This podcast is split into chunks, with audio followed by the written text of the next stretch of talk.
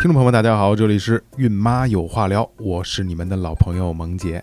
啊、这期啊是这样啊，这期小私心啊，小私心，呃，我的一个听众，呃，我们做完这个节目之后呢，问我就是想希望能为他做一期这个节目啊，我需要给他呃认认真真的做一期孕妈有话聊，为什么呢？因为他现在是处于备孕备孕期间，